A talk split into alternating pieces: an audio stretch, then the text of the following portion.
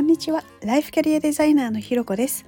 このチャンネルは自分を主語に人生をデザインするをテーマにキャリアコンサルティングやコーチングを行っているライフキャリアデザイナーのひろこが日常の中で思ったこと感じたこと自分らしく前に進むためのあれこれをお話ししています。今日も耳を傾けてくださってありがとうございます。今日は暑いからといって冷たいものを取りすぎない方がいいというテーマでお話をしたいと思います。あのまず最初にですね誤解のないように先にお伝えしておきたいなと思うのがですねあの間違っても冷たいものを取っちゃいけないっていう話ではないです。で冷たいものっていうのはやっぱり熱中症対策にもなるので摂取するっていうことは大事かなと思うんですけどただあまりに取りすぎてしまうっていうのも体を冷やすことにつながるよっていうようなお話になります。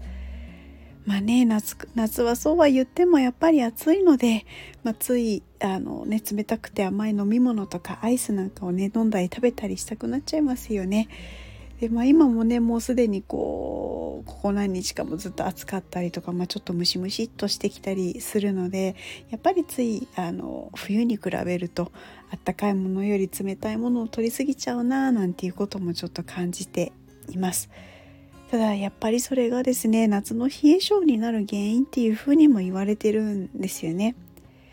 で、まあ、そもそもですねこう冷え性を侮ってはいけないんですけれど、まあ、それなぜかというとやっぱりあの放っておくとですね、まあ、内臓の働きが悪くなってで免疫力が低下してで風邪とかいろんな病気にかかりやすくなるっていうのも皆様ご存知の方は多いんじゃないかなと思うんですけれどもそれにですねあのこれは私の感覚値みたいなところはあるんですけれど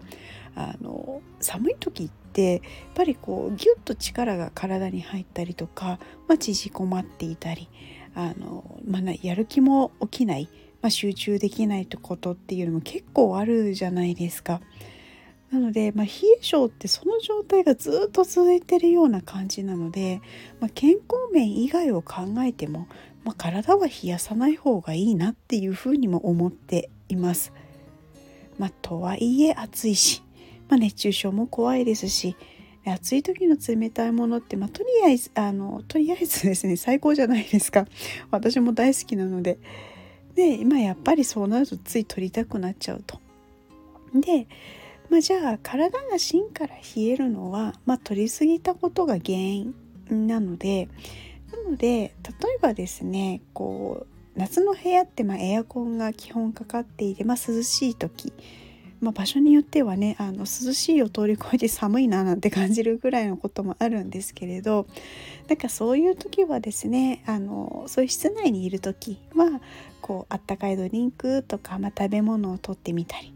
こう夏こそぬるめのお風呂にちょっと浸かるっていうのもあの手だったりします。まあ、ゆっくりですねあのぬるめのお風呂に入っていたりするとこう日中冷房で冷えた体の外側も冷たいもので冷えた体の内側も温まったりするんですね。そしてこうお風呂から上がるとこうスーッと体があの冷めていく、まあ、体温が下がっていってこう、まあ、眠りにもつきやすくなってよく眠れることが、まあ、睡眠の質向上なんかにもつながってくるので、まあ、夏バテにも良かったりします。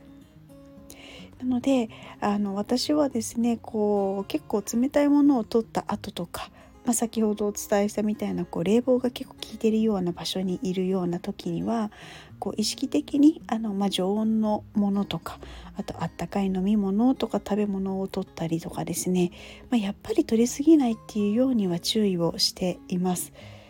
でそうした結果ですねあの去年なんかですねあのエアコンのある場所でもこう手足がすごい冷たくなるような冷え性にもならずにこうなんか夏バテっぽいこともなくなんかすごくこうあ夏だったみたいなあの不調にならずにですね済んだななんていうことを思っています。まあ、そうしたですね、まあ、体験もあの持っていたりするので、まあ、すでにねもう暑い日なんかも出てきているんですがやっぱりこう冷たいものを取りすぎないようにとか、まあ、外で出歩く時は冷たいもの室内は温かいものというように、まあ、バランスを、まあ、の取り始めていて、まこれからもっと多分暑くなってきたりね、まあ、梅雨とかでムシムシしてきたりする時もこういったあのバランスはすごいなんか大事にしてあいきたいななんていうことを思っています。皆さんも冷たいものの取りすぎはぜひぜひ気をつけてくださいね。ということで今日はですね暑いからといって冷たいものを取りすぎない方がいいというのをテーマにお話ししました。ここまで聞いてくださってありがとうございます。いいね、コメント、レター、フォローいただけると励みになります。よろしくお願いします。それではまた次回お会いしましょう。